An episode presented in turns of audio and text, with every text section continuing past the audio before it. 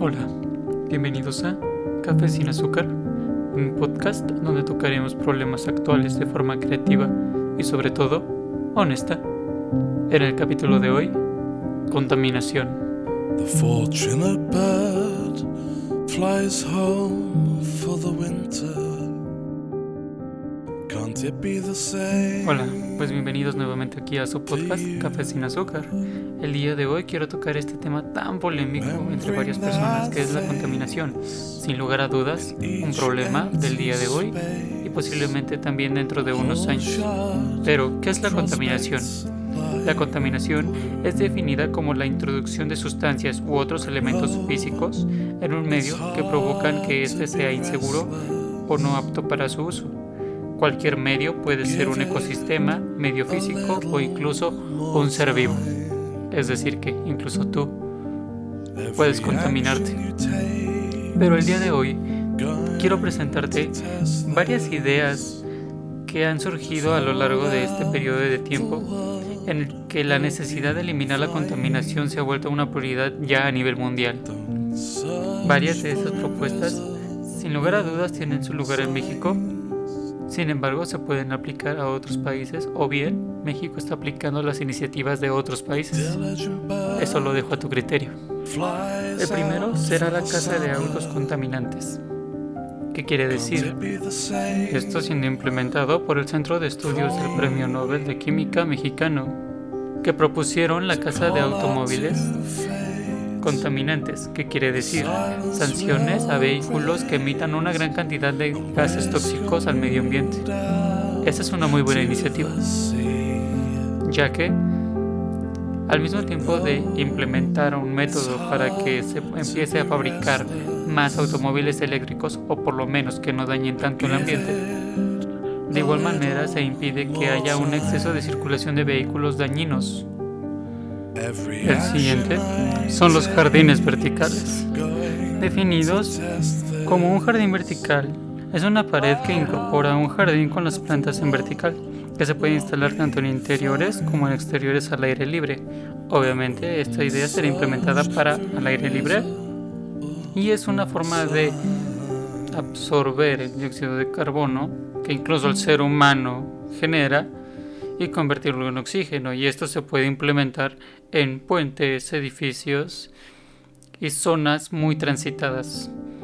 Otro ejemplo para jardines exteriores, se pueden aplicar pequeños huertos en zonas comunes con tomas de agua a la par para que los niños o personas que quieran ingerir alimentos de esos huertos los puedan lavar antes de ser consumidos. Esto sin lugar a dudas puede ser una excelente idea y una excelente oportunidad para que todas las personas colaboremos entre nosotros. Sin embargo, tomará mucho tiempo tomar esta iniciativa y hacerla un hábito a nivel nacional. Pero si se logra, se tendrá un resultado en el que un sistema económico pueda caer, pero nada, nada tumbe el estilo de vida de las personas en un país. El siguiente son los megapurificadores de aire. El siguiente es la idea de las megapurificadores de aire.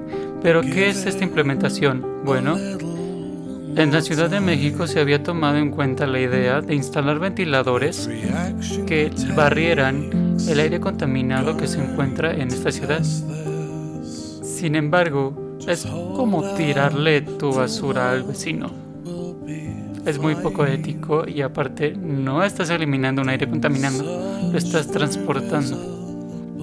A mí no me parece para nada una idea ni siquiera rentable como negocio. La siguiente idea es la otra cara de la moneda a este.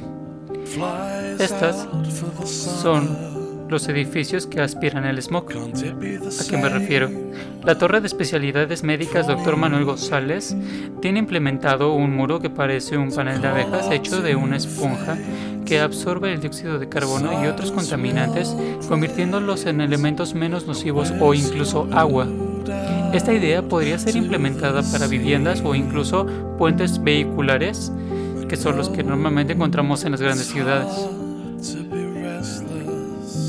Sin lugar a dudas, la ciencia ha avanzado mucho respecto a este tema de limpiar el medio ambiente, sin embargo hace falta mucho más para implementarlo a nivel nacional.